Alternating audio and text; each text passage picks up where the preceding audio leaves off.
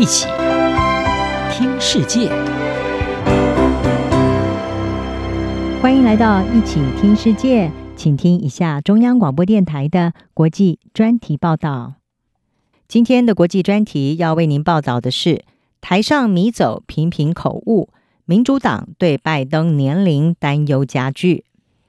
美国将在十一月举行总统大选。不论是民主党或者是共和党的选民，难得的有一个共识，就是美国的领导人实在太老了。拜登已经八十一岁，是有史以来年龄最大的美国总统。至于连可能的对手川普，也已经是年逾古稀的七十七岁了。特别是拜登，因为不断的失言或者是做出诡异的举动，遭到质疑他是否适任。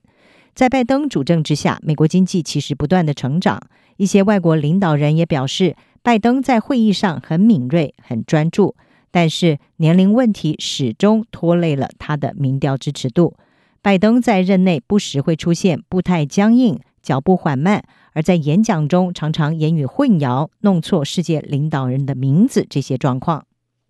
美国的特别检察官赫尔在经过十五个月的调查之后呢，他呢在二月初发表了一份报告。当中是说，拜登在二零一七年卸下副总统职务的时候，非法的持有国安敏感资料。但是赫尔是选择不对拜登提起刑事诉讼。不过意外的插曲是，他在调查报告当中把拜登形容为是老人，脾气好，但是记忆力严重有限。在选民早就已经对拜登的年纪、体力高度怀疑的情况之下，记性不佳，随即就在华府炸裂开来。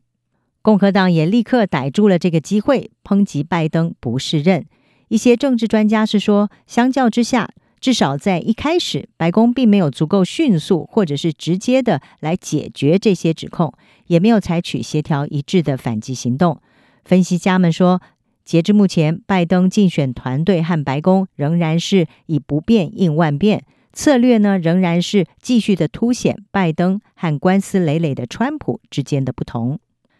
路透社伊普索一项新的民调显示，有百分之七十八的受访者当中呢，包括百分之七十一的民主党人认为拜登年纪太大，没有办法胜任政府的工作。而尽管白宫一直努力化解这些担忧，但是一波波的网络梗图把拜登的形象呈现出是一位步履蹒跚、脆弱的老人。嘲笑拜登的年龄、语言模式和失误，似乎已经成为拜登执政期间的一种全球现象。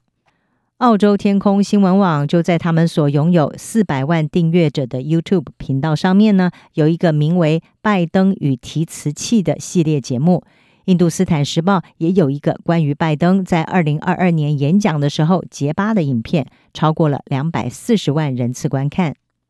不论是真实或者是经过篡改，显示拜登注意力分散、徘徊不定，或者和看不见的人交谈的影片，在脸书、TikTok 还有 X 上面是疯传。白宫和选战团队都说，将会透过强调拜登在任内的成就，包括强劲的就业成长和雄心勃勃的基础设施支出计划，来解决对拜登年龄的担忧。白宫发言人尚皮耶他说：“我们将继续关注这位总统能够完成的工作。不过呢，截至目前，这种策略似乎并没有奏效，对总统年龄的批评或者是担忧不减反增。”在赫尔的报告发布数小时之后，拜登立刻在深夜召开记者会，愤怒的反驳。但是呢，他在过程当中又偏偏口误，把埃及总统混淆为墨西哥总统。影片也再次的在社群媒体上疯传，让记性问题是越描越黑。川普竞选团队的高级顾问拉希维塔，他就在 X 上面表示，拜登是软弱又可悲。尽管副总统贺锦丽和白宫发言人山姆斯谴责这份报告是出于政治动机、没有根据而且不恰当，但是民主党内部一些人对拜登竞选连任是不是是明智之举，还是有挥之不去的疑虑。而这份报告可能只会加剧这些担忧。民主党的测试卡维尔他说呢，在政治上可能发生的最可怕的事情就是，如果你证实了现有的怀疑，这将是一个没有办法改善的问题。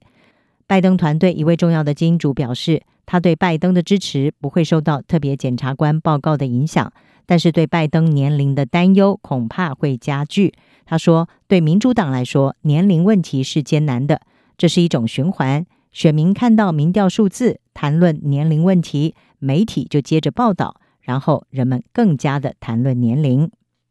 一些政治分析人士表示，拜登在媒体上受到了不公平的攻击，而事实上，七十七岁的川普也常常是有语言结巴的时候。而且不断的会提出激进或者是堂吉诃德式的政策，但是呢，却没有被质疑精神能力有问题。两年前，拜登就被认为太老了，到了今天，情况并没有好转，而且也难以借由任内的成就来化解疑虑。专家指出，拜登的年龄已经不只是一个数字，而是清楚地反映在他的行为举止上。每一次公开场合的失言或者是行动迟缓，都会进一步的影响民意。拜登的金主兼民主党洛杉矶的顾问高史密斯，他承认，每一次年龄和能力成为焦点的时候，都对拜登的连任前景不利。